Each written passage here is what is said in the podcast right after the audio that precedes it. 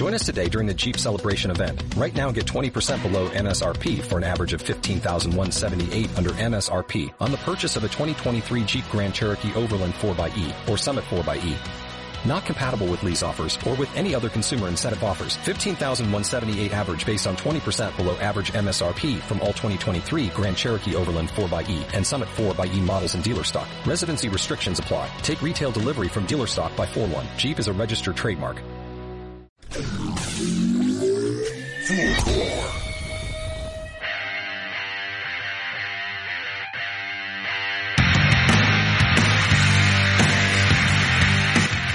Vamos entonces, sean todos, todas, todos muy bienvenidos a un nuevo capítulo de Quantum Astronomy.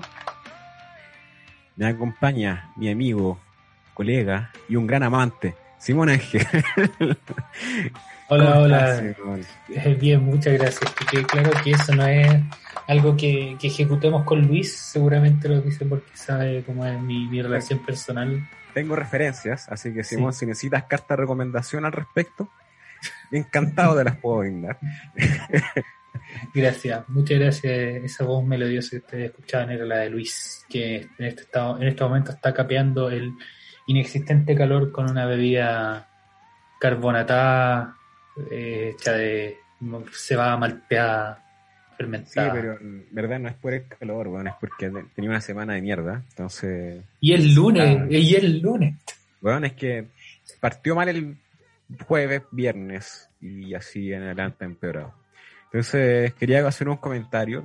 Nosotros estamos, entre comillas, un poco de luto por un profesor de, de la UCD muy querido, eh, que fue, digamos, uno de los profesores que tuvimos en primer semestre, que es, eh, está muy, digamos, ligado a la facultad de física, a pesar de que es matemática, porque es quien recibe en el curso de álgebra y geometría.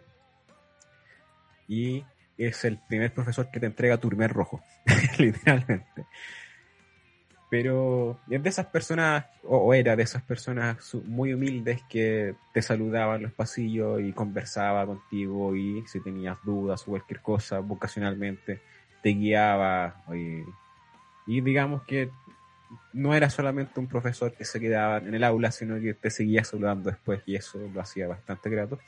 Y además remarcar también su, era un buen profe, un buen profe dentro del aula. Y que no, no exprimía, nos sacaba el jugo. Entonces ahí, a pesar de que era difícil, con la exigencia nosotros agarrábamos el ritmo que deberíamos tomar en, esa carrera y, y, ahora vemos resultados que hemos egresado. Así que un saludo a Luis Disset donde quiera que esté. Y con respecto a eso también es el tema de hoy. Porque también Luis Disset era muy conocido como el doble de Stefan Boltzmann. Era una viva imagen. Hay, hay, personas que. No, no, no sé si plantearlo de esta forma. De hecho, como que se dice que todos tenemos un doble en alguna parte del mundo. Y a veces temporal. Ahí en Google se ha mostrado esta cuestión de galerías de pinturas donde hay gente que ha encontrado sus personas idénticas que están eh, eh, en otras circunstancias temporales. Y hay otros que tenemos personas muy parecidas en, otro lado del mundo simplemente, pero compartimos tiempo también. Just Know, por tu parte. Sí, no, de hecho en, Inglaterra, en, un pueblito un poquito más norte de Londres, había mucha gente que se parecía mucho a mí. Así que no, era, el, no era el único. ¿Y tú, Simón, tienes algún doble? Porque, por ejemplo, Chaleco tiene a Pancho Saavedra. eh, eh sí, harta gente. Eh,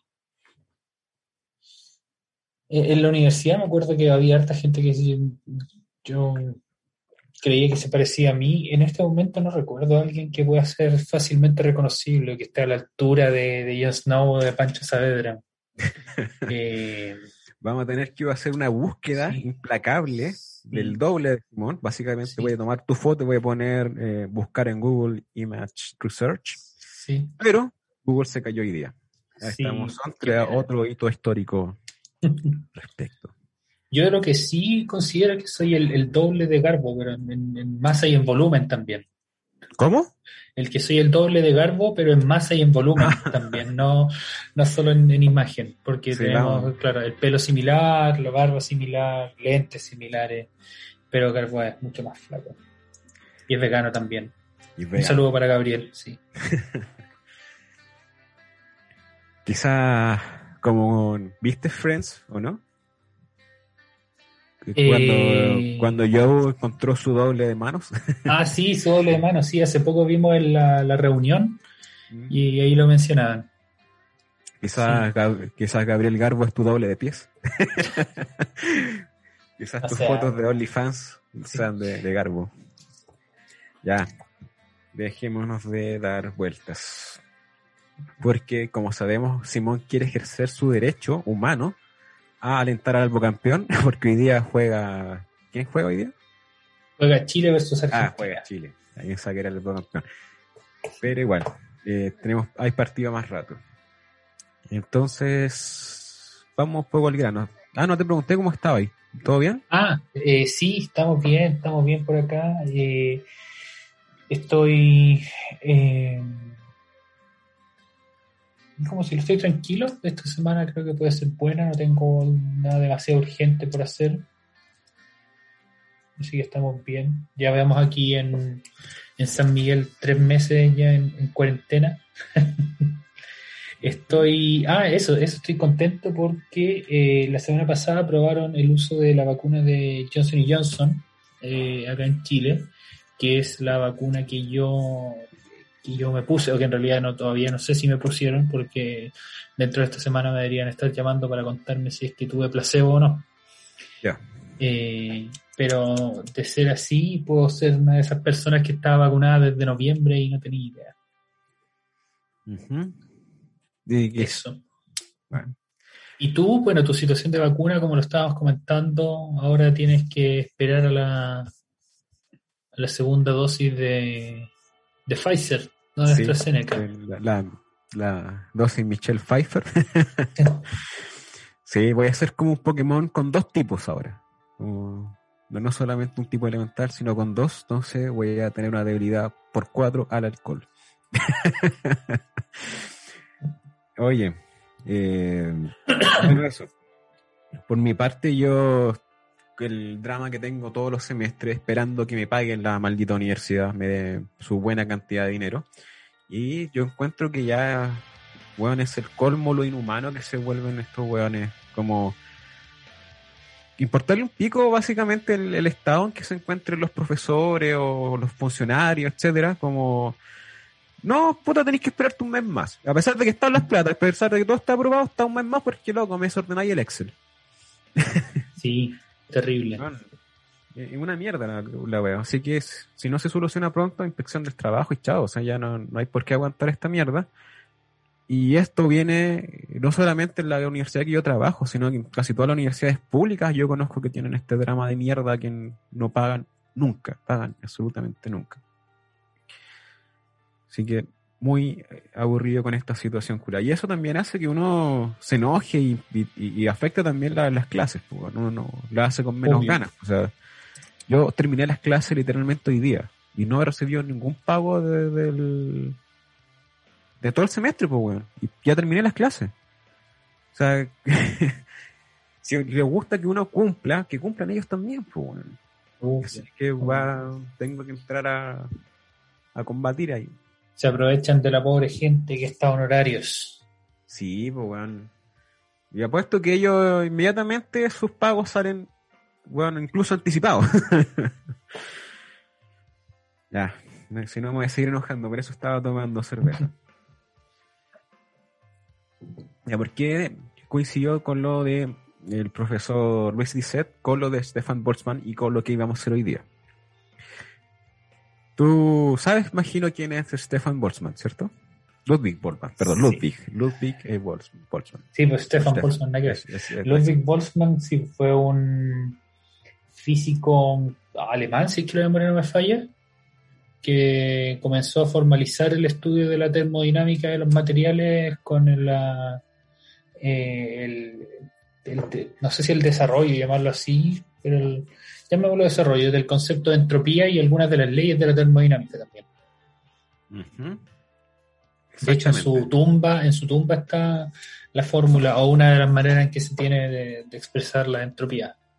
De hecho, más, digamos, Boltzmann no es que haya eh, descubierto lo que era la entropía, sino la entropía venía un poquito más de antes hablando, pero eh, en ese entonces no se entendía bien como de dónde emergía el concepto de entropía, sino que Perfecto. nació de máquinas térmicas y otros procesos que, que eran un poquito más observacionales, mientras que Stefan le dio un, un trasfondo eh, más teórico, más con Entiendo. sustento. La cosa es que eh, para poder sustentar eso se necesitaban algunas ideas un poco de física cuántica.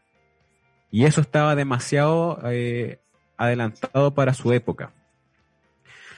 Y lamentablemente lo empezaron a tratar de loco, le hicieron bullying, como podía pensar ese tipo de cosas, y lamentablemente eh, Ludwig Boltzmann se terminó suicidando en 1906. Paul Ehrenfest eh, tomó las riendas de seguir trabajando con esto y también se suicidó en 1933. Y ahora es nuestro turno de estudiar termodinámica. Exactamente. ¿Qué, qué libro es? No sé si es un libro, un artículo o qué, pero Sí, es un libro. absurdamente gracioso. Ese es el comentario. Bueno, y esto es porque la termodinámica es una teoría muy profunda y que le va a dar un, un- un sentido muy nihilista a la vida.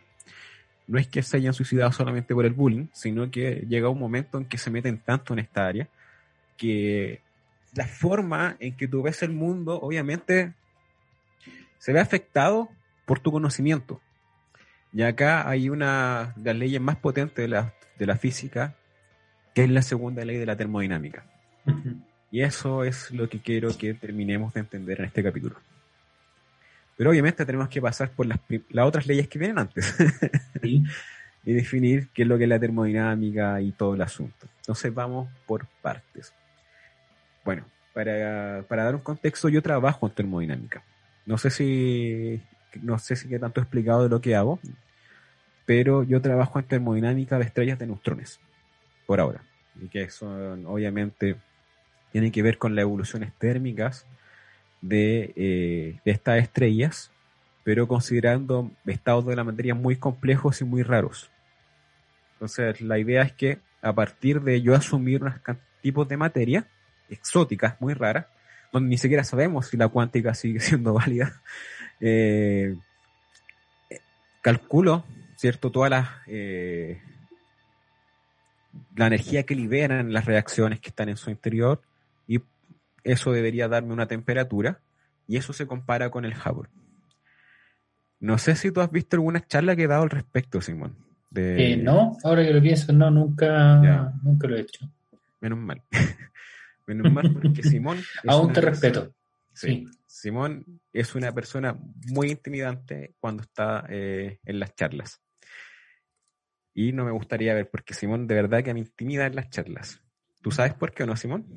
Eh, no, la verdad es que no, no se me ocurre por A mí me pasa que a mí me, yo me pongo un poco nervioso cuando en gente público.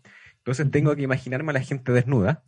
Y Simón es muy intimidante desnudo. Entonces no, es- no quiero tenerlo de público. No porque sepa más que yo de termodinámica, sino que eh, es intimidante, Simón. Ahorres esa imagen mental. Ya, estoy, estoy huellando. Eh, vamos entonces eh, de- desde el principio. ¿Qué es la termodinámica? ¿Por qué nace la termodinámica? Eh, ¿Tú me podrías dar quizás tu visión de qué es lo que es la termodinámica? Uh, la termodinámica, como yo la veo, es la rama de la ciencia que estudia eh, intercambio de energía entre cuerpos y partículas a escalas microscópicas, porque si no sería mecánica. Quizás también microscópico podría ser física partícula. ¿Verdad? ¿Cómo lo entiendes tú? Ya. La termodinámica nace de tratar de entender sistemas complejos que están compuestos por muchas partículas. Por ejemplo, an- tratémoslo obviamente a nivel clásico, todavía no nos metamos con física cuántica ni nada por el estilo. Entonces, si nosotros agarráramos un gas, por ejemplo el aire, y hacemos zoom, veríamos una figura pictórica de unas pelotitas que están colisionando. Muchas pelotitas. Muchas, muchas pelotitas. Y que para nuestro entendimiento clásico sigue las leyes de Newton. O sea que si estas colisionan, eh, obviamente van a chocar y van a salir expelidas en algún ángulo respectivo, como pelotitas de pool. Tú haces colisionar pelotitas de pool y van a salir para algún lado. La cosa es que imagínate cuántas partículas hay en un centímetro cúbico de aire. Eh, para eso tendría que saber la densidad y la masa promedio de las partículas, la densidad del aire y la masa promedio. Claro, otra forma de hacerlo es con el número de Avogadro y la masa molar. La masa, bueno, para que sepan, eh, vamos a profundizar un poquito más en esto más adelante, pero el, aire se puede eh, modelar muy bien como un gas diatómico ideal, porque está hecho en su mayor cantidad de nitrógeno. Entonces la masa molar del, nitrógeno son 28 gramos por mol y eh, digamos, si eso consideramos el número de etcétera, nos va a dar del orden de 28 por 10 elevado a 23 partículas, más o menos. eh, 10 elevado a 23 partículas, pues, amigo. Haga, desafío a alguien que trate de resolver esa weá. Entonces, imagínate que tienes ese centímetro cúbico de aire con esa cantidad de partículas, 10 elevado a 23, un 1 con 23 ceros para el lado. Si tú eres muy rápido para resolver esto, muy rápido, muy, muy, muy rápido eres nivel asiático para resolver esto. Muy, muy racista mi comentario. Pero está fundamentado que han ganado muchas Olimpiadas de Matemática a nivel mundial. Entonces, estoy dando hechos, no opiniones. Eh, ya la cosa es que imagínate que te demoras un segundo en resolver una colisión si lo hacen muy rápido, ¿cierto? Porque esto sería un sistema de por lo menos dos por dos, donde colisionan y salen volando, etcétera. La colisión que vemos en mecánica clásica, como chocar dos bolitas de pool. Imagínate que te demoras un segundo en responder eso. Eh, entonces, si te demoras un segundo en una partícula, te demoraría alrededor de 10 elevado a 23 segundos en resolver el sistema, del orden. Un factor medio, quizás, da lo mismo, 10 elevado a 23 segundos. Y tiene un factor 28 al lado que es por la masa molar. Entonces, la pregunta es, ¿cuántos años te, demoras en resolver las colisiones de todos? Eso te da... Eh, son como 10 millones de edades del universo. Porque el, el, año tiene pi por 10 elevado a 7 segundos. Esta es una aproximación, por supuesto, sí. Claro. Entonces tiene un factor 10 elevado a 7. Y el otro tenéis que 10 elevado a 23 restarle el, el 7 al exponente. Entonces 23 menos 7 es 6, 10 elevado a 16. ¿Sí? Más o menos, dentro de ese orden. 10 elevado a 16 años. ¿Y cuánto tiene el, el de edad del universo, amigo? Eh, son 10 elevado a 13 años. Entonces esto sería mil veces la edad del universo, más o menos. Para un centímetro de aire. Y solamente una, un puro set de colisiones. una, una iteración. Sería, claro, imagínate si lo quieres integrar por una hora. si, eso fue un instante de colisión, eh, ponele que fue una fracción de segundo y una hora tiene 3600 segundos, eso ya es un factor por lo menos 3600. Entonces, tiene que haber una forma más eficiente de ver esto. No, no puedes, eh, a pesar de que sigue las leyes de Newton a nivel microscópico, las colisiones, no, no podemos resolverlas. Y algo hay que hacer, o sea, ¿cómo podemos modelar un, el fluido del, aire, por ejemplo, o el agua, o, los, imanes, que son muchos imanes eh, chiquititos que se empiezan a alinear? Eso se hace con termodinámica. Y ese es el fin de la termodinámica. agarrar modelos microscópicos, darle ciertas reglas al micromundo de cómo van a interaccionar y a partir de eso sacar un valor representativo. Y por lo general vamos a empezar a trabajar con promedios. Exacto, muy en la onda de una vaca esférica sin roce, inextensible. Sí, es un chiste. sí. Un chiste, pero hay que tener cuidado con ese chiste que la gente empieza a malinterpretar de que lo que nosotros hacemos no coincide con la realidad. Pero eh, muchos de estos modelos, lo que se enseña en la universidad son estos primeros pasos, pero después se llega a los modelos reales donde representan mejor, obviamente, la realidad. Claro, como lo que decías tú, que el aire es un, se, describe bien por un modelo de gas ideal biatómico, pero lo podemos en primer orden aproximar como gas ideal nomás, para explicar algunas propiedades muy macroscópicas. Claro, claro. O sea, si los, mi alumnos ya están sufriendo con el gas ideal, imagínate si les pongo un gas más complejo, un gas de Van der Waals, por ejemplo. también. Se mueren. Entonces es pedagógico, pero también ojo que por lo general las otras expansiones son correcciones al gas ideal. Entonces te va a dar las primeras, eh, los primeros números importantes. Ya después es hilar más fino nomás. Claro. Lo que pasaba, con, por ejemplo, con el periodo del péndulo. Uno enseña el péndulo primero, después tú le metes sólido rígido, péndulo físico y cosas por el estilo, pero al final van a ser puros factores multiplicativos del periodo del péndulo simple. Aquí pasa exactamente lo mismo por lo general son como variaciones del, de la ecuación de gas ideal. A menos ya que te metas en, en, en weas que trabajo yo, por ejemplo. Exacto. Pero estamos hablando de condiciones humanas, pues, de, de, la vida cotidiana, donde sabemos que la física sigue funcionando. Entonces, nos quedamos con eso. Eh, llegó un momento donde las leyes de Newton uno a uno funcionan bien, pero cuando quieres resolver sistemas complejos como un centímetro cúbico de aire, queda la embarrada. Entonces imagínate resolver la atmósfera entera del planeta. Oye Luis, pero eh, antes de continuar, ¿tiene, ¿tiene sentido físico o, puedes imaginarte algún caso donde tú quieras resolver el movimiento o la evolución de un centímetro cúbico de aire? verdad no me lo he propuesto así directamente, eh, cuál sería la motivación, pero sé que hay un montón de fenómenos macroscópicos, sobre todo termodinámicos, que no se sabe bien de dónde surgen. Por ejemplo, la turbulencia. Claro. O el tema de las eh, burbujitas de la... Eh, ¿Cómo se llama esta cuestión? Las burbujas de la evolución. ¿La evolución? Sí, pero son la convección, eso. Ah, ya, perfecto. La burbujita de la convección también, cómo emergen, cómo se deshacen. Todo ese tipo de cositas eh, tienes que tener primero una representación a nivel microscópico y cómo nacen ahí. Y hasta donde tengo entendido, no está del todo resuelto esas cosas. Y imagino que también sí. Ahora que lo estoy pensando, yo había traído una interpretación de la entropía más adelante, pero por ejemplo, y, ahora que lo recuerdo, lo vi. Eh, las moléculas, todo lo que tenga que ver con física molecular, necesitas eh, a escalas muy pequeñas saber cómo van a colisionar las partículas y cosas por el estilo.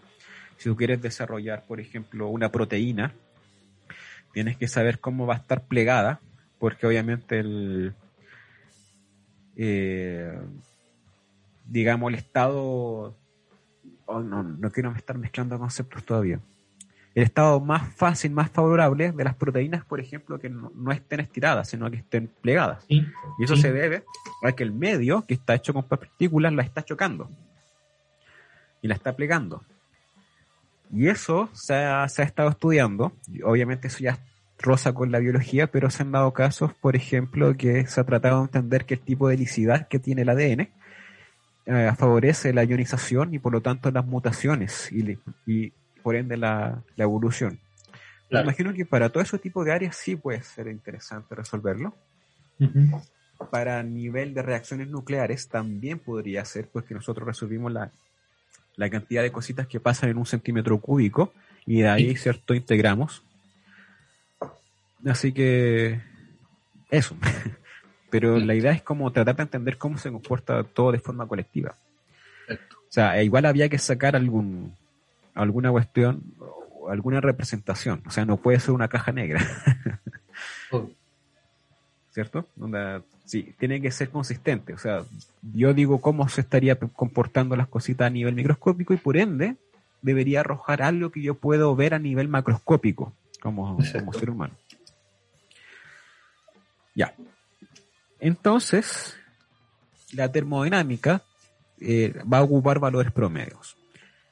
Y el valor, digamos, por excelencia de la termodinámica es la temperatura. Te- ¿Tú tienes alguna definición en particular de la temperatura, Simón? Tengo una que es muy de colegio. y La temperatura es una medida del grado de movimiento promedio microscópico de las partículas. Súper bien. Ya. La temperatura es una especie de velocímetro que mide la velocidad promedio de las partículas. Nosotros tenemos que entender de que le decimos una velocidad promedio y después tú vas al laboratorio y por alguna razón puedes medir la velocidad de cada una de las partículas y la mides, vas a decir, oye, pero ¿qué pasa? No es lo que me estaba diciendo el promedio. pero por lo mismo, es promedio. Hay desviaciones con respecto a eso. Exactamente. Es como que yo diga, oye, ¿cuál es la altura del hombre chileno promedio? Un te va a metro decir, setenta. metro setenta, pero nosotros medimos mucho más de un metro setenta. Y Mm. decimos, oye, no, no coincidimos con eso. Pero es la medida representativa Exacto. y con eso se trabaja. Eh, entonces, eso, la temperatura es una medida, digamos, de la velocidad que tienen las partículas. Así que Hay los termómetros son velocímetros para las partículas. Exactamente. Oye, Luis, Eh, ¿hmm? eh, entonces no le puedo tomar la temperatura a una partícula. No, Ya, no tiene sentido. Los sistemas termodinámicos tienen que ser de más partículas. perfecto. varias partículas. Eh, y viene casi por definición. Entonces, hay algún- algunas preguntas interesantes que nacen de esto, ya dado que la velocidad de las partículas se mide a través de la temperatura, ¿existe alguna temperatura mínima y alguna máxima en el universo? Uf, eh, temperatura mínima tiene que ser que las partículas no se estén moviendo. Exacto. Eso sí lo sabía. Temperatura máxima es cuando las cuando no podéis tener partículas, po, ¿o ¿no? Cuando las partículas fundamentales se te desarman. No sé si existirá esa energía cuantificada. Sí, o sea, son, digamos que son escalas de movimiento, lo que se llaman escalas de Planck. Pero básicamente podemos poner una cota superior, por ejemplo, que la velocidad promedio no puede ser más grande que la luz, Claro. ¿Cierto? Entonces ya empiezas a encontrar cotas superiores e inferiores de la temperatura. Ahora, la forma de medir la temperatura puede ser muchas, muchas, muchas, muchas. Por ejemplo, los termómetros lo que hace es que calientas el mercurio y este empieza a subir, ¿cierto? Y de cuando cuánto eh, sube, tú puedes decir, oye, mira, esto tal temperatura. Hay otras que puedes tener el índice de color, como nosotros lo ocupamos en las estrellas, por ejemplo. Eh, cambios de resistencia eléctrica. La, la resistencia de un cuerpo, la resistencia eléctrica cambia con la temperatura. Entonces, por lo Sí. general, los termómetros electrónicos hacen eso. Eh, cambios de presión, etcétera. Pueden haber un montón de, de formas de medir la temperatura. Solamente ahí tú tienes que entrar a, a escalar y, y- y comparar. Los más comunes que hay hoy en día, que ustedes se los deben encontrar todas las veces que van al supermercado, son los termómetros inalámbricos, los que te miden el, el pic de radiación del cuerpo. Claro. Eh, ya, la cosa es que si tú ocupas, por ejemplo, termómetros de presión, que tú agarras un gas y lo pones en un baño térmico, por ejemplo, en agua a una determinada temperatura, ese gas va a ejercer presión a una columna de mercurio y va a definir distintas alturas. Entonces tú puedes eh, establecer una relación presión-volumen-temperatura o presión-temperatura, etcétera. La cosa es que si tú lo haces con muchos gases y tú extrapolas las curvas que te dan los distintos gases, van a llegar a una temperatura mínima en común, que es el cero absoluto, que es menos 273,5 grados Celsius. ¿Qué es lo que nosotros ocupamos en física, que es la escala Kelvin? Que tener cero Kelvin significaría, eh, en esta interpretación, tener cero velocidad. Y de ahí vamos sumando para arriba. ¿Por qué nosotros medimos en escala Celsius, Simón? ¿O qué es lo que es lo conveniente? Eh, a ver, medimos en Celsius porque el líquido más común en nuestro planeta es el agua. Y el agua tiene dos cambios de fase a, en, condiciones eh, estándar, o sea, una presión atmosférica que es que pasa de sólido a líquido a los 0 Celsius, o sea, ese es su punto de, fusión o de solidificación, y de líquido a gaseoso a 100 grados Celsius. Ese sería el de em, ebullición, o condensación. Esto en condiciones estándar, como les decía, de una presión atmosférica, porque el cambio de distintas presiones pueden generar que estas temperaturas cambien, en particular a, mayor a menor presión ambiental, el agua hierve a temperaturas menor. Eh, entonces, cuando se está desarrollando la escala Celsius, se identifican estos dos cambios de fase y se establece una división simple, dado que nuestro sistema eh, de número es decimal, poner 100 grados entre esos dos límites. Claro. Eh, y simplemente cualquier cosa que esté entre medios es una regla de tres y listo. Tú, Exactamente. Tú consigues la temperatura. Los gringos miden en temperatura Fahrenheit, que es una idiotez, no, no encuentro sentido. Pero ellos siguen su volada de medir en su eh, unidad eh, con retraso mental, por así decirlo. Yo no encuentro sentido a esa wea. Tampoco yo. Eh, es muy parecido al, Celsius, pero con otro líquido. Creo que era una, solución de agua con alcohol y algo así. Tiene que hacer alguna wea con, el rey. todo, todo tiene que ver con el rey en esos sistemas. la orina del rey, alguna wea por el estilo. Claro. Y, y sí, pues es uno de los pocos países del mundo, creo que en Inglaterra también. Inglaterra y Estados Unidos usan ese sistema. Creo que Inglaterra ya lo dejó. Ah, Estados Unidos, como son únicos y especiales, quieren seguir con este sistema de mierda. Lo que sí ocurre es que cuando hacen ciencia, ahí el estándar no es ni Celsius ni Fahrenheit, sino que es Kelvin. Es Kelvin. Es el sistema internacional. Exactamente. Y algo que me llama mucho la atención y me gustaría saber cómo lo explicas tú es por qué la escala de Celsius y Fahrenheit hablamos que son grados Celsius o grados Fahrenheit, pero la escala de Kelvin decimos que son Kelvin son grados Kelvin. Ya, no tengo idea. Cuéntame. Eh, yo la explicación que tenía es que se supone que Kelvin nace no a partir de, eh, no es una escala relativa a, a, cambios de fase, como por ejemplo esto de que explicábamos del agua, sino que parte desde el cero absoluto, entonces es una escala un poco más absoluta, entre comillas, dado que igual es relativa a un punto al, ser absoluto, entonces por lo mismo no se habla de grado. Eh, aunque sí mantiene el tamaño de los grados, este tamaño de, de los grados, me refiero a que un grado Kelvin, un cambio de un Kelvin es el mismo cambio en temperatura que un grado Celsius, pero un grado Fahrenheit es más chico. Exactamente, pero un Fahrenheit es más chico. Eh, pero es una explicación que no me deja del todo conforme, pero es la única que conozco. Ya. Sí, bueno, cuando yo enseño esta cuestión no reparo mucho en esta weá de los Kelvin, etcétera. Yo les digo, este es el Kelvin, ocúpenlo porque esto es lo que se ocupa y eh, tiene sentido por ser el cero. El Celsius ya es cotidiano porque nos medimos, pero el Fahrenheit, amigo, no, no, no, no, no, no, no. Eh, ok. Ahora vienen algunas preguntas interesantes. ¿Existe la temperatura negativa?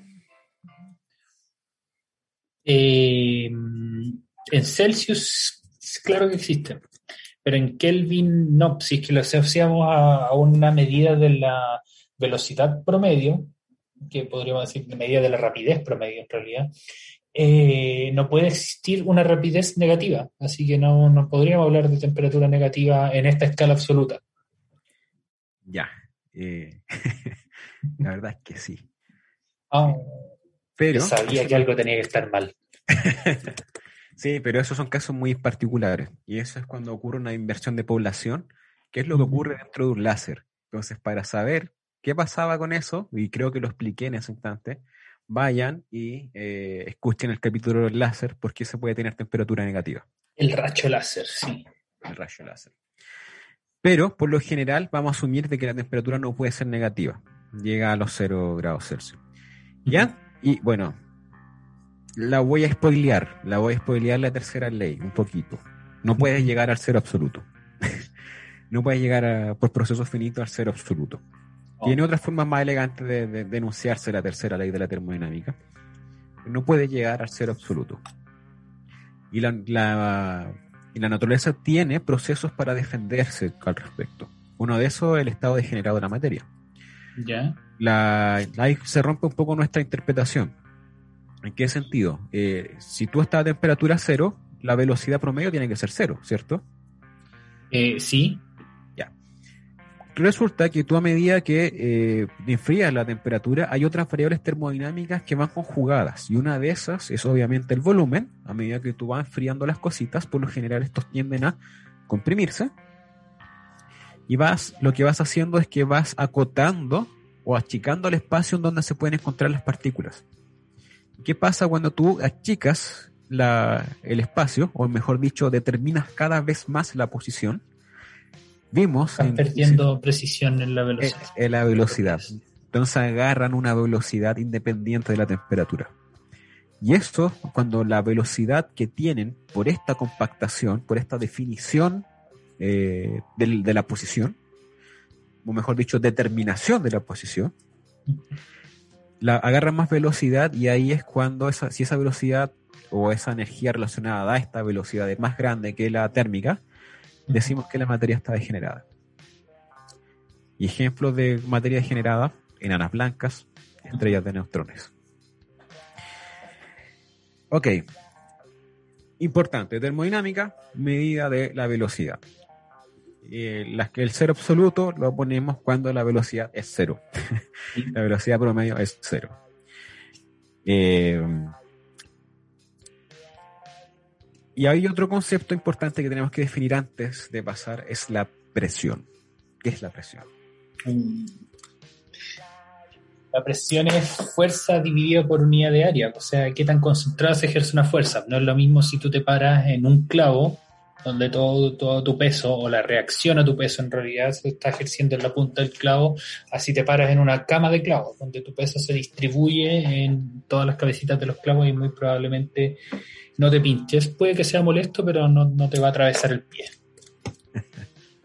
pero a nivel termodinámico, esa está bien lo que dijiste, súper bien. A nivel termodinámico, que es, la, densidad de... ¿Cómo era la densidad de intercambio de momentum? no, no sé. Claro, o sea, tú vas a tener que eh, este gas va a estar colisionando con cualquier pared, por ejemplo. Y cada partícula a nivel microscópico va a estar colisionando con la pared y le va a estar transfiriendo momentum. Claro. Entonces, todo ese flujo de momentum, o sea, momentum por unidad de área, por unidad de tiempo que está pasando, ¿cierto? O mejor dicho, el momentum por unidad de tiempo que está pasando por esa superficie, es la presión. Claro. Es la presión. Eh, básicamente es el momento que entregan las partículas por estar chocando, por estar chocando con algo. La temperatura, medida de la velocidad, presión, es la energía o momentum que te entregan por estar chocándote por unidad de tiempo. Entonces, eh, ¿puede la presión ser negativa? ¿Por qué hay tanto énfasis con lo negativo? Como yo lo entiendo, no puede haber una presión negativa, pero la diferencia de presiones puede causarte una presión virtual negativa. Exacto. La presión en sí, el valor absoluto de la presión no puede ser negativo en un principio. Lo que es negativo es el gradiente de presión. Entonces, cuando alguien está diciendo que la presión es negativa, por ejemplo, en el, en el hospital, como estaba diciendo ahora, es quiere decir que la presión en el interior es más grande que la de afuera.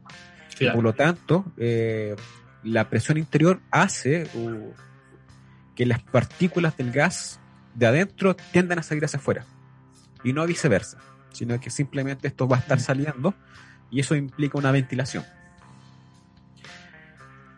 Eh, o por ejemplo, eh, si yo tengo un, tanque y le voy sacando partículas, la presión va a disminuir y lo que está afuera va a hacer que se comprima el tanque, ¿cierto? Y, implosione. No quiere decir que la presión fue negativa, es que fue menor que la afuera simplemente. Claro. Y la presión tiene un efecto con la temperatura, o sea, son variables que van de la manito con jugado. Eh, la presión tiene un, un, rol, por ejemplo, en los puntos de ebullición de, de, la materia. A mayor presión, más alto va a ser los puntos de ebullición. Si tú te vas a las montañas, la presión es menor, porque hay sí. menos partículas, ¿cierto? Colisionando, etcétera. Y el, el, agua va a ebullir a un poquito menos de 100 grados. Va a hacer la ebullición a 9.8, perdón, 98, 97, etcétera. Claro. Si tú te vas al, al, espacio exterior y quitas tu traje, eh, tú no te vas a congelar. Lo que va a hacer es que te va a inflar como un sapo y vas a, tu sangre va a estar en ebullición. Porque la presión del universo afuera es cero. Y tú estás aguantando una presión de 101.000 pascales. Adentro de ti, porque estás balanceado con la presión atmosférica. Exacto. Estás sí. acostumbrado a balancearte con la presión atmosférica de aquí. Así que recuerden, cada vez que ustedes se sientan débiles, están aguantando, dependiendo de su área, pero varias, ¿cuántos? Como cientos de miles de toneladas de aire encima. Mm, tendría que calcularlo, pero no puede ser tanto. ¿No? Lo que pasa, a ver, la presión que te genera el aire es que efectivamente porque tú estás aguantando la columna de aire que está encima tuyo. Sí. ¿Ya? Y resulta que eso, la, la, la, presión, tú la puedes calcular como la densidad por G por H. Entonces, sí. la densidad del aire es 1, un metro, un kilo por metro cúbico. Y el, la altura de la atmósfera que tiene más materia considerable son 10 kilómetros. O sea, ya sí. tienes 10 elevado a 4 metros. Uh -huh. Porque el kilómetro vale 10 elevado a 3. Y como son 10 kilómetros, 10 elevado a 4 sí. metros. Y G vale 10. Entonces sí. tiene 10 elevado a 5. Ahí están los 100.000 pascales. Claro. Eh, no sé cuánta es la masa efectiva que tiene encima tuyo. pero sí, estás soportando el peso de la columna de aire que va desde tu cabeza hasta, hasta, la, hasta el espacio exterior. Y eso tu cuerpo está empujando hacia afuera, porque tiene que uh, contrarrestar esa, esas colisiones que está generando el aire encima tuyo. Exacto. De hecho, el aire se mueve alrededor de 1800 kilómetros por hora alrededor tuyo, que son alrededor de 511 metros por segundo. Sí se mueve muy, muy, muy rápido. Y si tú no tienes nada que soporte eso, tu cuerpo se va a inflar como un sapo. Así de simple. Y tu sangre va a ebullir. Entonces tu, tus fluidos van a entrar en ebullición. Entonces cuando vieron la película de Star Wars, cuando la princesa Leia quedó a, a la deriva en el espacio y se empezó a congelar, no es así. Los procesos de intercambio de calor más eficientes para nosotros en este caso van a ser el, el, el contacto la transferencia de calor por contacto, no por radiación, porque ya vamos a ver, nosotros si estamos a una temperatura vamos a emitir calor, emitir calor pero no va a ser así. Eh, en el espacio no hay nada con el que tocar e intercambiar calor y la radiación que vamos a estar perdiendo por nuestra temperatura va a ser muy poca. Entonces, lo que va a pasar es que te vas a inflar efectivamente como un sapo y te va a hervir la sangre. Pero obviamente eso no es tan bonito de ver que en, en la pantalla, como la princesa Leia se inflaba como un sapo, una ranita parada, como decía Felipe Abella. y, claro. y es mejor congelarla, po, y es lo que dice la, la cultura pop, que te vas a congelar en el espacio. De hecho, eso es interesante, la temperatura del espacio. La temperatura del espacio está asociada también con un gas de partículas que son los fotones. Exacto. están a eh, eh, 2,3 Kelvin, una wea así. ¿Tú 3 Kelvin, 3, 3 Kelvin es el. o 2.70 y algo. Puedo dejarlo en 3. Sí, 2.73 es. Eso. Ya me acordaba, pero era una temperatura muy cerca al cero absoluto, pero no, no lo suficiente. Pero, digamos, no estás haciendo colisiones directamente con ellos como, como para transferirles calor de forma claro. por contacto. Claro, lo que va a pasar es que tú vas a radiar tu energía. Exactamente. Exactamente. Entonces ya tenemos estas dos variables que son re importantes, el, la temperatura y la presión. Nos falta definir el volumen. Pero el volumen creo que es súper intuitivo, así que no ahorrémonos esa pega. Exacto. Es básicamente el lugar que uno ocupa en el espacio. Nada más que eso. Claro. ¿Cuánto espacio ocupas? Exacto. Ok. Entonces, teniendo esas variables, podemos comenzar a trabajar con las leyes de la termodinámica, porque Simón en este podcast se respetan las leyes de la termodinámica. Qué bien, qué bien. No vamos a generar aquí máquinas de movimiento perpetuo ni nada. Exactamente. La termodinámica es súper importante eh, porque una de las cosas que aparte de que, que- que genera tecnología, etcétera, también ayuda a eh, refutar teorías físicas. Si tu teoría va en contra de la termodinámica, amigo, tu teoría está mala. Punto. Está mal, no hay nada que hacer contra eso. La cuántica y la relatividad no se llevan bien, pero ambas respetan la termodinámica. Claro. La termodinámica es una de las formas que se busca de, que, de conciliar esta, esta, eh, estas dos entidades.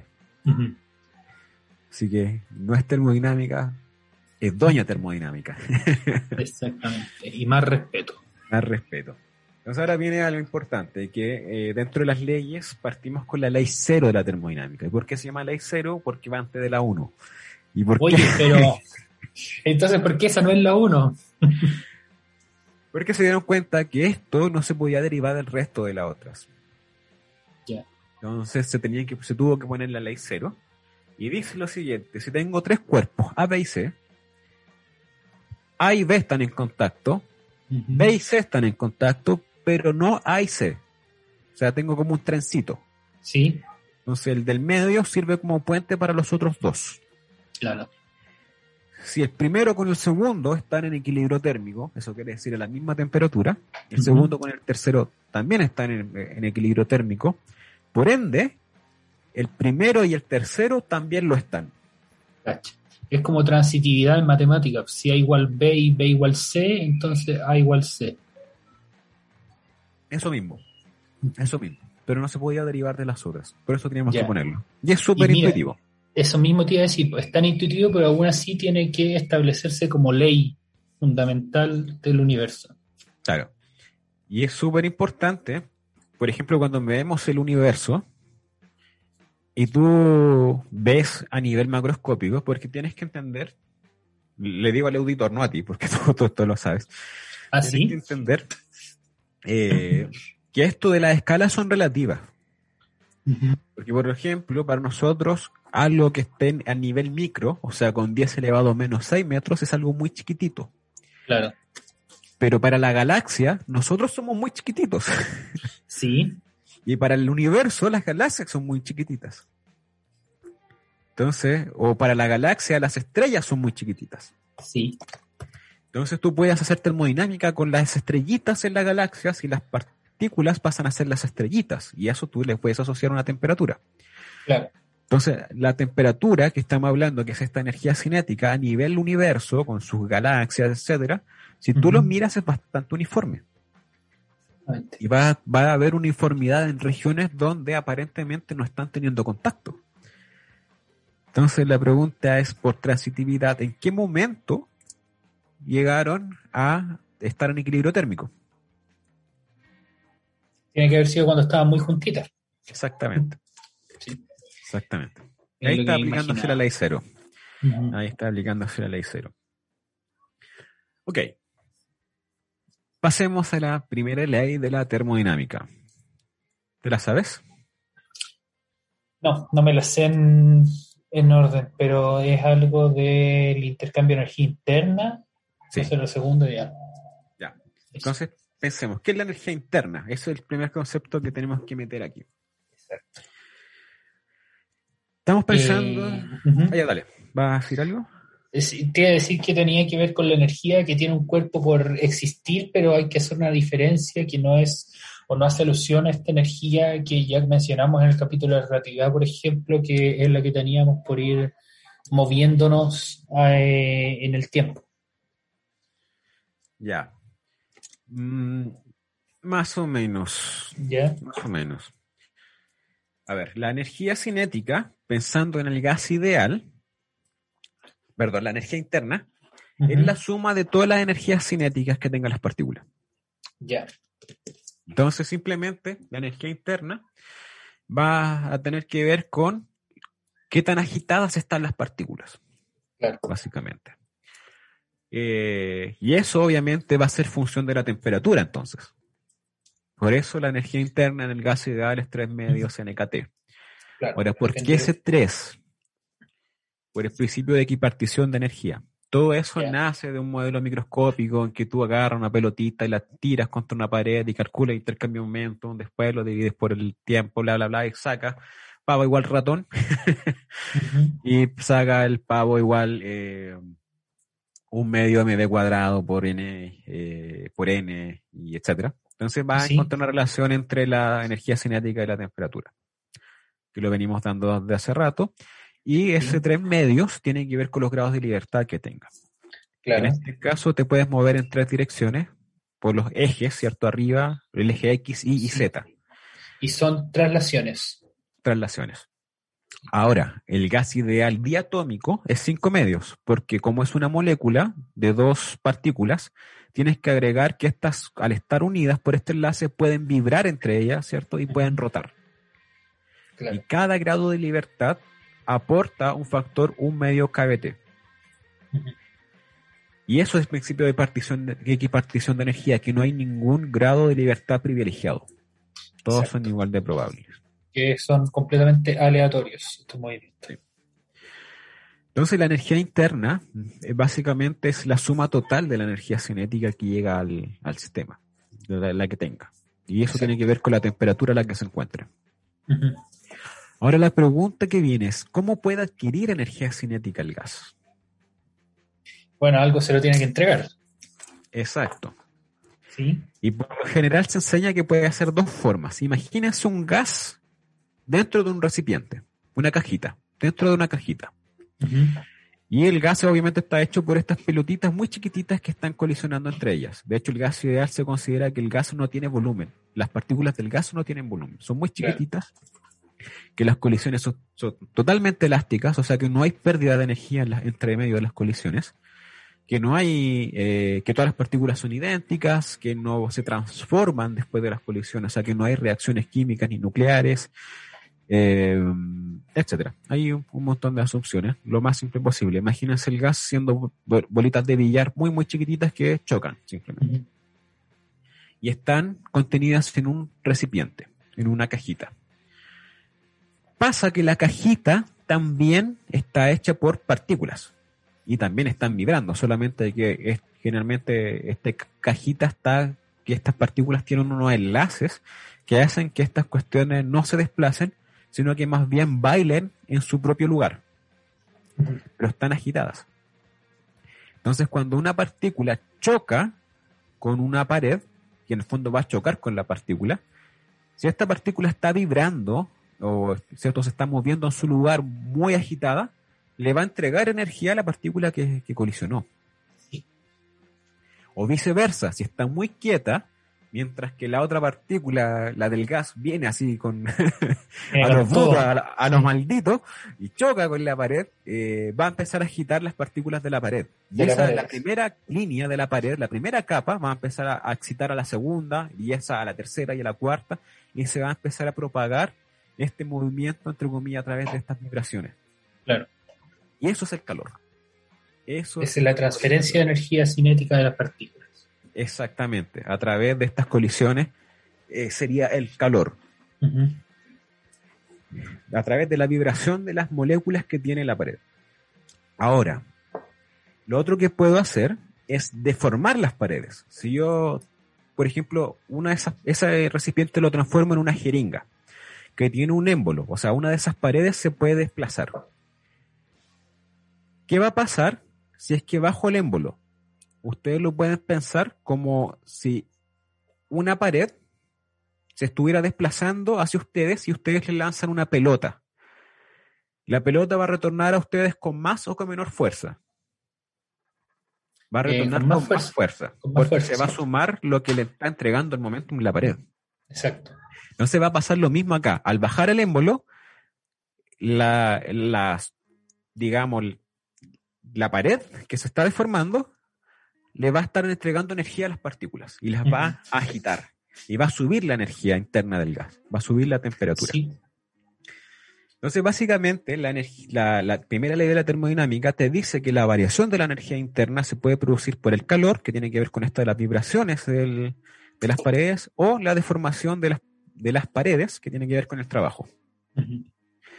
Entonces, el du, que es la variación de energía interna, es igual al dq, que es la variación de calor, más el dw, que es la variación de trabajo. Ahora, ¿qué va a pasar? Estos son diferenciales inexactos. ¿Te, acuerdas qué son esas cosas? No, me acuerdo que me costó mucho entenderlo en su momento. Ya. Piensa en esto. Tú eh, ambas, ambas formas de transferir energía pueden darse de forma independiente y por eso son linealmente independientes. Yo no puedo escribir una función de la otra directamente no, no queda como un factor, un escalar por la otra, sino que se pueden dar de forma independientes, como digo. Claro. Entonces, una puede ser a través de vibrar las partículas de la pared y la otra por deformar la pared. Entonces, una vez que se le entrega calor o trabajo al, al gas y tú ves que aumenta la temperatura del gas, y ahora vas y tomas a una partícula del gas y le dices, oye, ¿quién te dio esta energía? ¿La pared o, las vibraciones? La partícula no te va a poder responder porque la energía se vuelve eh, indistinguible. Entonces ahí viene ese concepto que la energía no se crea ni se destruye, solamente se transforma. Pero ahí tú también vas a reducir que todo este tipo de cuestión, la mayor cantidad de energía, son manifestaciones de energía cinética. Sí. La energía eólica es movimiento de aire, pero es lo que estamos diciendo, es energía cinética, es movimiento. Exacto. La, energía geotérmica, ¿cierto? Que tiene que ver con esto de los vapores. Movimiento de partículas a nivel microscópico, energía cinética. Eh, ¿Qué más? La, bueno, no, hablemos de ruptura de enlaces, pero tiene, eh, la eólica, eso la mareomotriz también tiene que ver con lo mismo, etcétera. Si en el fondo tú agarras la mayor cantidad de energías, todas te van a dar que son alguna variación de energía cinética escrita de forma más fancy. Pero son energías cinéticas.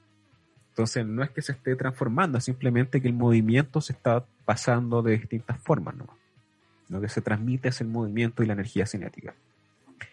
Y eso es la energía interna, la primera ley, que te dice que tú la energía interna la energía promedio cinética de las partículas dentro de un gas que depende de su temperatura va a cambiar debido a que se le da calor o trabajo. El calor por vibraciones de las paredes y el trabajo por eh, deformar las paredes. Ahora, una vez que se aplica eso y entra este reservorio, tú no vas a saber que, quién fue el culpable.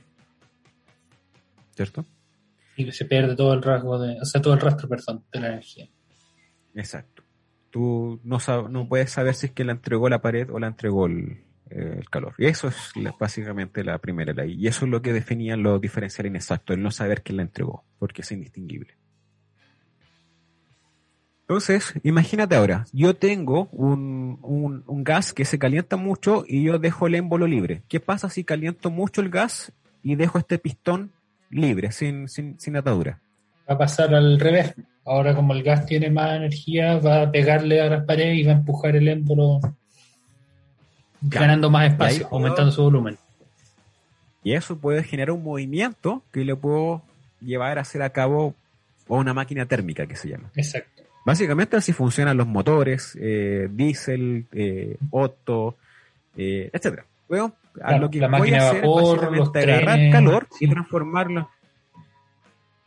Claro, voy a agarrar calor y lo voy a toda esa energía cinética la voy a redireccionar en alguna parte. Y eso va a ser un trabajo. Eso es la máquina térmica. Eh, existen unos ciertos enunciados importantes, como por ejemplo que para que ocurra eso siempre tengo que tener un reservorio de calor y otro que es eh, reservorio de calor frío por así decirlo, el, residuo del calor.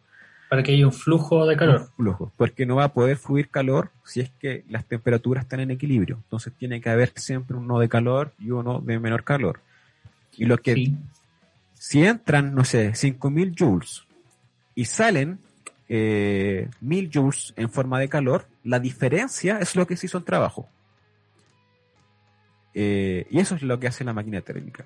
Y la eficiencia de la máquina térmica es siempre muy baja. Por lo general son muy ineficientes.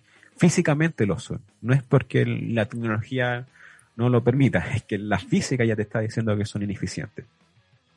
La cantidad de trabajo que puedes tra- extraer partido por el calor suministrado eh, es siempre chiquitito, por así decirlo. Siempre chiquitito, que- 10%. Va a depender del ciclo. Ahí va a depender, por ejemplo, el ciclo de Stirling, eh, creo que es tan eficiente en cuanto al coeficiente de eficiencia del, del ciclo Carnot, que ahí vamos a hablar al tiro de eso, pero necesita más, un mayor número de ciclos. Ya. Así que va a depender del, del, del ciclo. Pero por lo general, quédense que son ineficientes. Si les gusta el tema, podemos entrar más en detalle después, porque no están operando. Están subiendo las sillas, porque es en el partido. ya. Eh, que quiero terminar este concepto. La máquina de Carnot es la máquina térmica hipotética más eficiente posible. Y consiste de un proceso isotérmico donde mantiene la temperatura constante y otro diabático donde no hay intercambio de calor con el medio ambiente.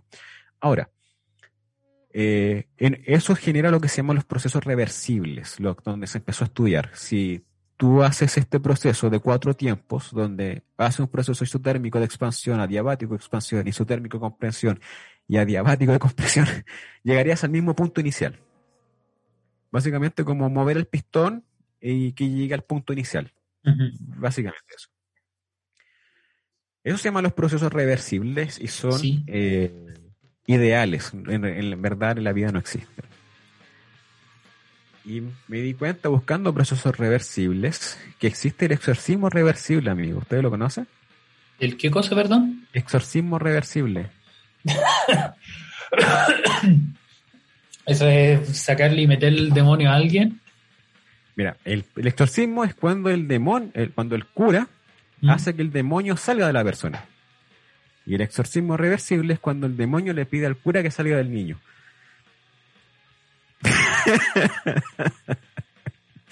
Estamos volviendo a los viejos tiempos, había que volver, había que volver. ya lo siento.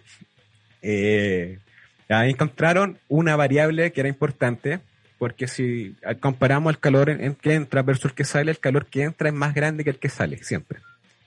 Porque algo del calor que entró se ocupó para trabajo.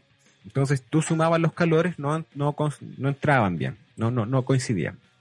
Pero si tú los divides por la temperatura, que es eh, la variación de calor partido por la temperatura, y los sumas, ¿cierto? Te va a dar cero.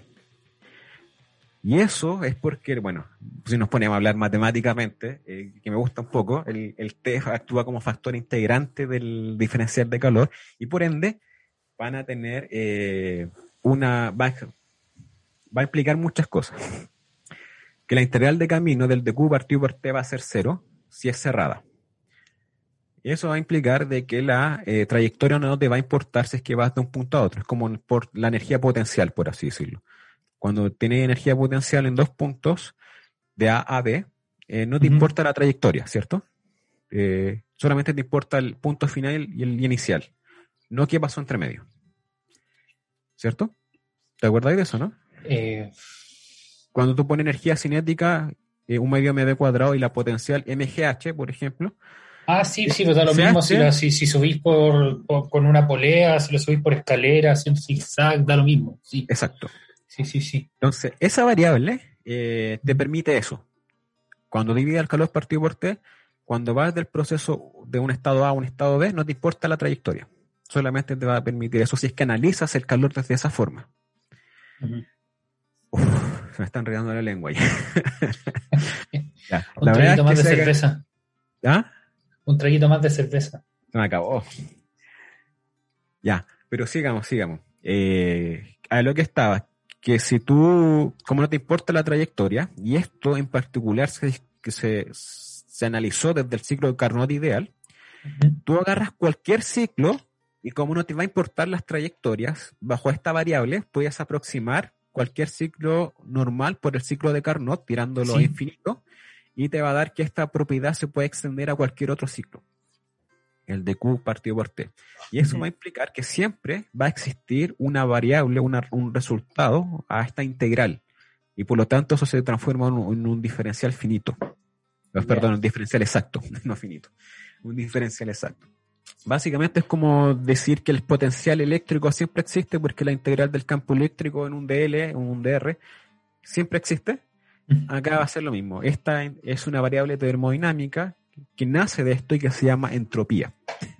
Y que siempre va a existir, o acá se, muestra que existe esta weá. ¿Y qué es la entropía? Ahí viene la gran pregunta haciéndolo, viéndolo de un lado, no solamente lo técnico de esto es algo que aparece del, en el ciclo, sino que tiene que ser algo físico un poco más profundo. Claro. Hasta ahí solamente va a tapar vacío. En fondo, el, cuando tú tienes eh, dos globos, por ejemplo, y los unes por la boquilla, estos van a estar haciendo un tira y afloja hasta igualar sus presiones. ¿Cierto? Entonces va a estar jugando el volumen con la presión ahí, hasta que llega a un equilibrio. Pero ¿qué pasaba cuando tú agarras dos objetos sólidos, por ejemplo, dos metales a distintas temperaturas y lo unes? Va a haber un equilibrio térmico de temperatura, pero ¿quién hacía ese rol como lo hacía el volumen antes? La entropía. Ya ahí apareció este tipo, haciendo ese, el, como el amigo de la temperatura es la presión al volumen, en la temperatura a la entropía. Y en el fondo la, entropía lo que hace es contar el, número de estados posibles que puede tener un sistema dado una cierta energía. O sea, como las el número de configuraciones posibles que puede tener. Claro. Y lo que te dice básicamente la entropía es que siempre vas a llegar al estado más probable porque tiene más configuraciones posibles de estar así. Exacto, exacto. Uno muy poco probable que sea una sola configuración por solo temas aleatorios, es improbable, que, improbable que llegue. Por eso siempre se habla de la pieza ordenada y la pieza desordenada. La pieza ordenada es todo en su lugar, mientras que una cosa fuera de su lugar ya, ya te saca de ese espacio y tienes una manera de tenerlo ordenado y mucha manera de tenerlo desordenado. Claro, Mira, hagamos un, ejemplo con flechitas hacia arriba y hacia abajo que, indica el, spin de las partículas, por ejemplo, el spin magnético. Con, con seis, con seis partículas, ¿no? Eh, entonces, las que están hacia arriba, ¿cierto? Suman uno y las que están hacia abajo suman menos uno. Exacto. Entonces, si tienes todas apuntando hacia arriba, tienes seis. Sí pero eh, 6 de energía, ponele, 6 de energía, 6 E.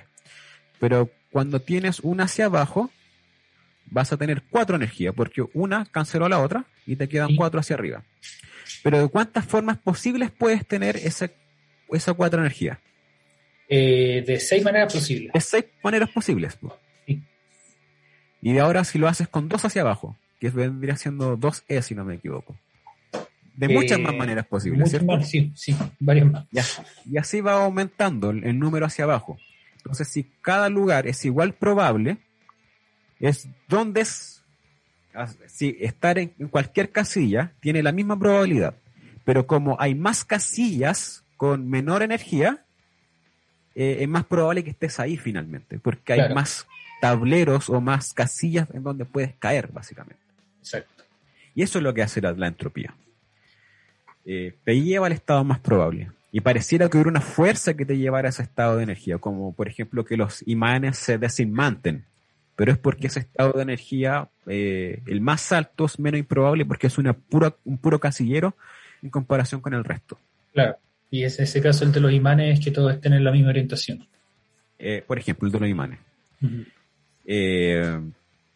entonces, la entropía es una función creciente, se va a escribir con un logaritmo por lo general.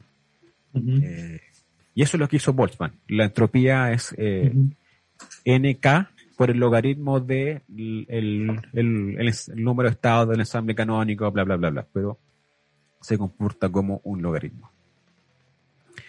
Y al ser logaritmo, eh, es una función creciente. es una función creciente, o sea que por lo menos puede permanecer igual o siempre crecer, pero nunca disminuir. Eso es lo que vemos, como de forma macroscópica, no porque directamente sea el, logaritmo esa función. ¿Por qué?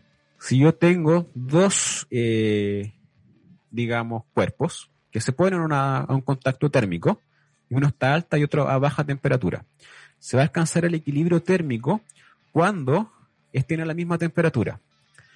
Entonces uno va a aumentar su temperatura y el otro la va a bajar. Ese sistema, ¿cierto? Uno va a aumentar su entropía y el otro la va a bajar, porque bajó su temperatura. Pero la suma del conjunto siempre va a ser más grande, la, entropía. Va a crecer igual, la del conjunto, la del sistema, porque ahora cuando los junté se volvieron un sistema. Y esa va a crecer. Y eso es lo que siempre crece. Porque siempre, al ser esta forma logarítmica, la, digamos, la parte que crece siempre va a ser más grande que la parte que decrece. Y por eso se vuelve cada vez una función creciente. Ahora, ¿puede haber una fuerza asociada a la, entropía? Sí. Imagínate el, ejemplo que di de la proteína. La proteína, imagínate que el estado ideal, sin nada, sin, sin ambiente es que esté recta. Pero si tú la metes en agua, el estado más probable es que esté plegada. Entonces, para estirarla, tú tienes que ejercer una fuerza. Y esa fuerza es equivalente a lo que tienes que luchar contra la entropía. Por debido a estas colisiones que te las va a deformar y te las va a plegar, tienes que aplicar una fuerza. Y esa es la fuerza que puede asociar, por ejemplo, la entropía.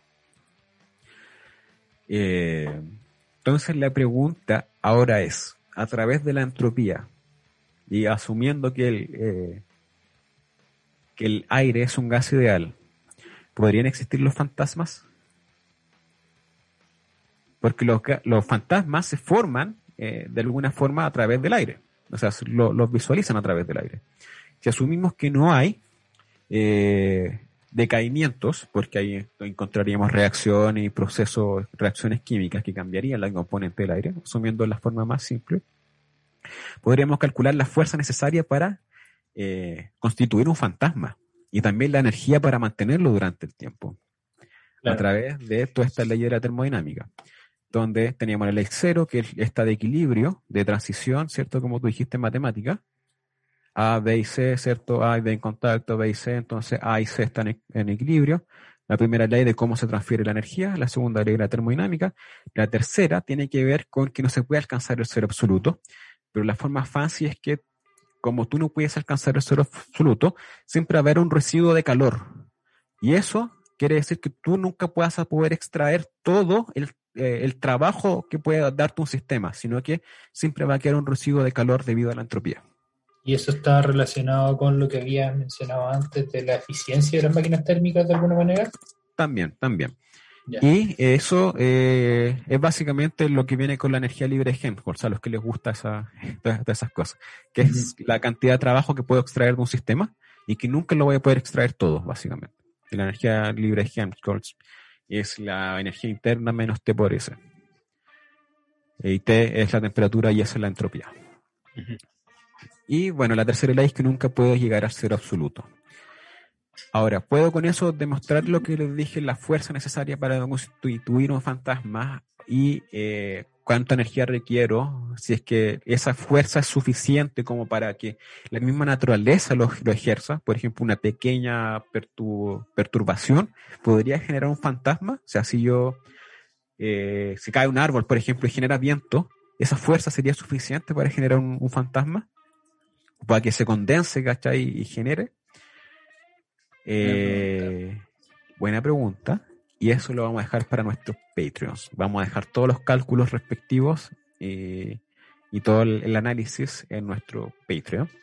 Y también el avisar de que vamos a estar preparando un, un capítulo paranormal, ¿cierto? Con nuestros amigos de Conspiración Alcachofa.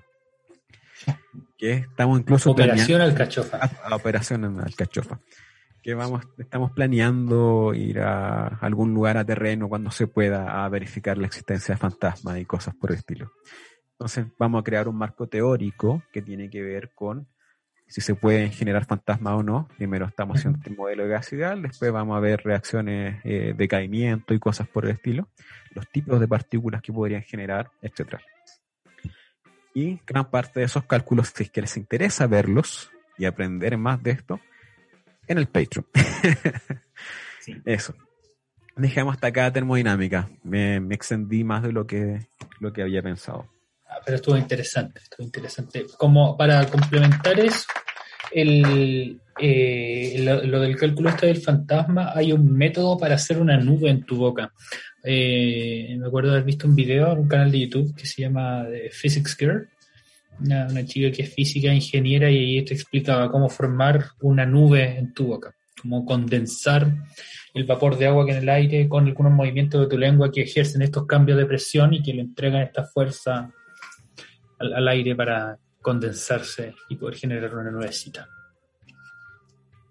Claro, claro. Pero esto es más complejo porque el, el fantasma necesita una forma y tú tienes que Claro. mantener la forma. Así como cuando tú tenías que ejercer una fuerza para mantener la molécula estirada, acá tú tienes que mantener una forma humana, humanoide, de fantasma que tiene que luchar contra el gas que lo va a querer eh, difuminar, ¿no? De, Sí, disolver, Disolver. digamos. Disolver. Sí. va a disolver, igual como va a querer plegar las proteínas.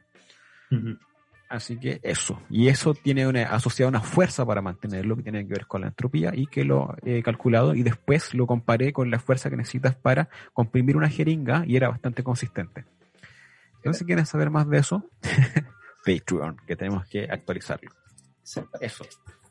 Ya, que estén, que estén muy bien, espero que les haya gustado harto. No- espero que no se enojen por los chistecitos.